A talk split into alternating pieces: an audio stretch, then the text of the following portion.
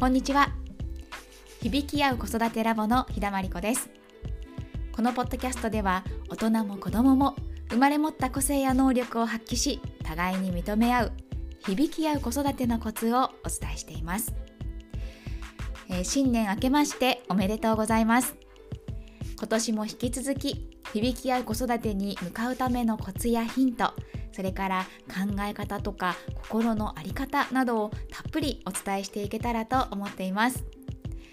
えー、このポッドキャストを聞いてあこんな見方とか考え方ができるんだなちょっとやってみようかなっていうような感じで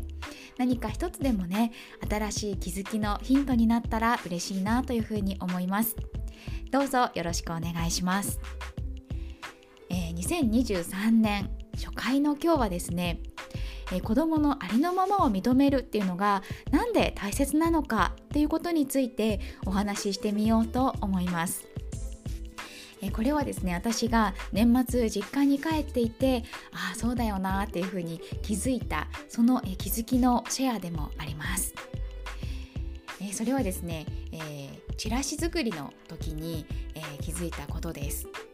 響きや子育てラボ2019年に始めて今年で4年目になります。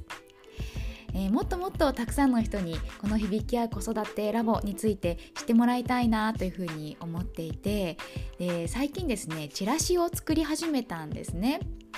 でこのチラシを私自身こう完成させてでももっと良くしたいなという思いがあったので、えー、実家に帰った時に、えー、私3姉妹なんですけど真ん中の妹にこうチラシのデザインのアドバイスを求めたんです。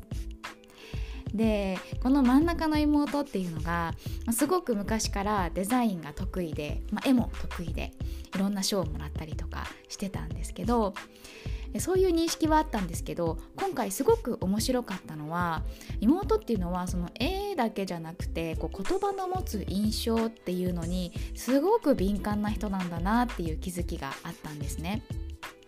まあ、一緒にこうチラシを見てもらっていて例えばあの響き合う子育てラボ主催ひだまり子っていうふうに書いていた部分があってそしたらですねこの主催っていう言葉はちょっと怖い感じがするからやめようとかですね。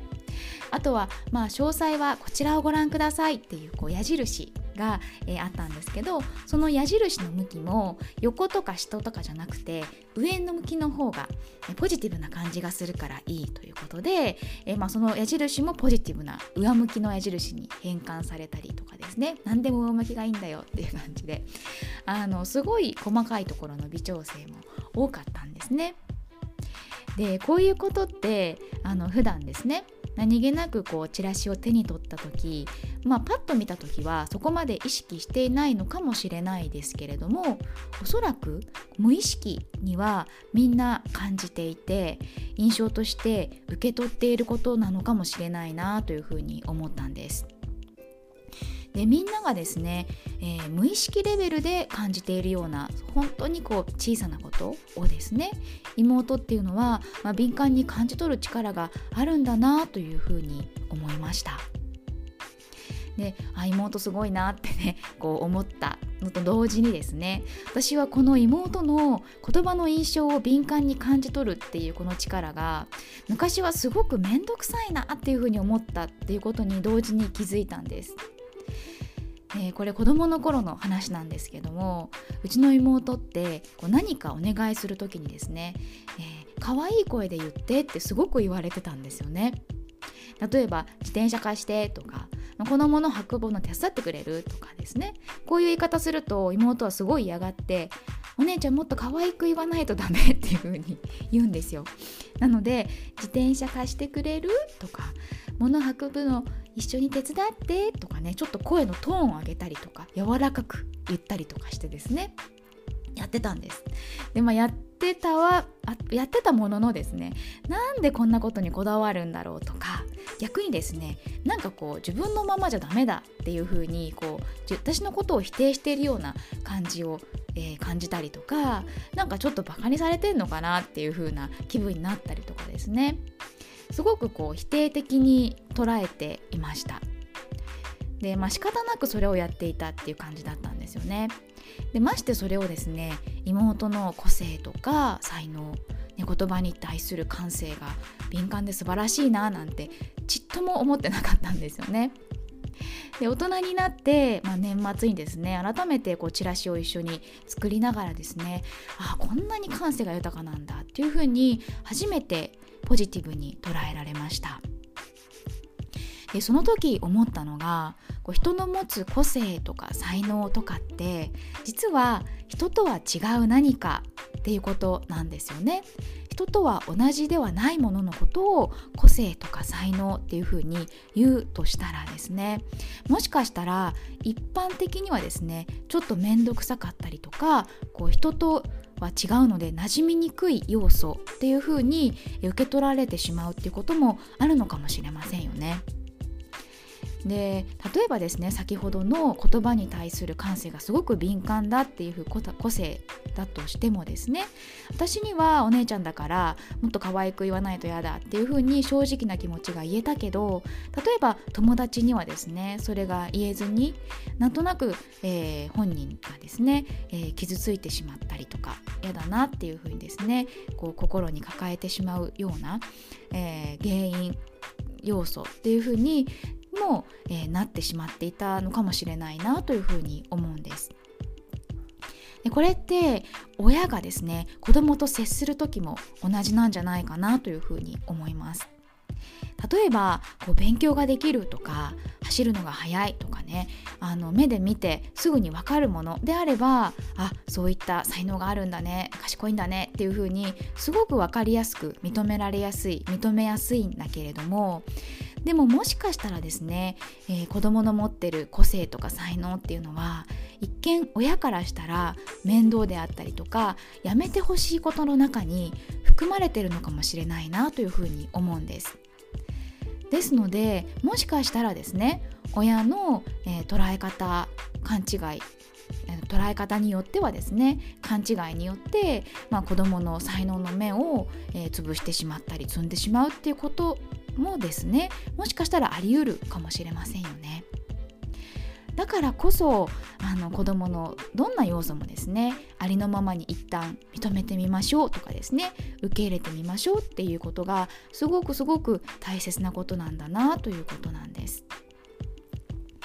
でこのどんな子どもの姿も一旦認めてみるとか受け入れてみるっていうのがそれはつまりですね子どもを個人として尊重して育てるっていうとこにもつながっていると思います。でこの一点をですね子どもと接する時に意識するだけでも子どもに対する声かけの仕方も実は随分変わってくるんじゃないかなというふうに思うんですね。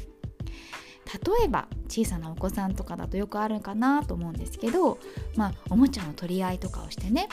僕が全部欲しいっていう風に、ね、なった時どんな風に声かけしてますかね？もしありのままの子供をね全部一旦認めましょうだったらあなたは全部欲しいんだねその気持ちはあっていいよたくさんあると嬉しいよねっていう風にまず受け入れてみる。でその上ででもねお友達のことも考えてっていう風に指摘する場合と、えー、あなたのねその欲張りな態度がいけないとか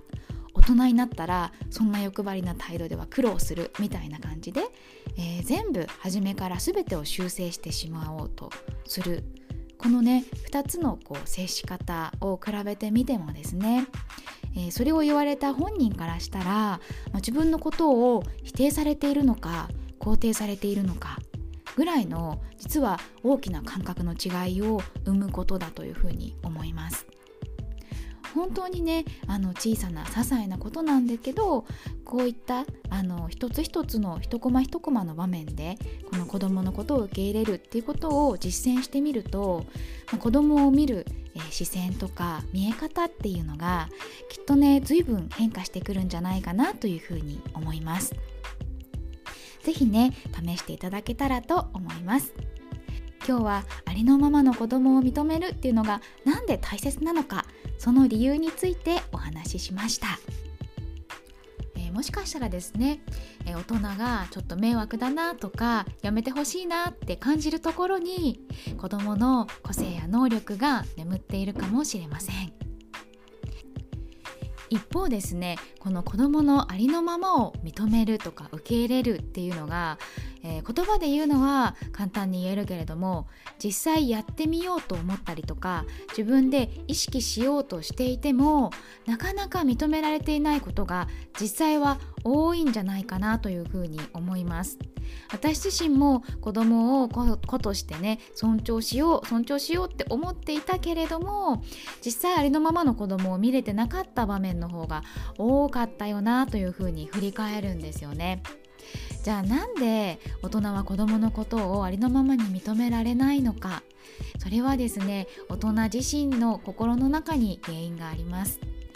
詳しくはですね響き合う子育てラボのメールマガジン響き合う子育てラボ通信であの詳しく、えー、書いてみようと思いますのでよかったらメルマガの方も読んでみてください、えー、登録用のアドレスも、えー、キャプションの方にご紹介してあります。それでは今日はこの辺で。今日も聞いてくださりありがとうございました。ご質問お気軽にお寄せください。ではまた今年も来週水曜日にお会いしましょう。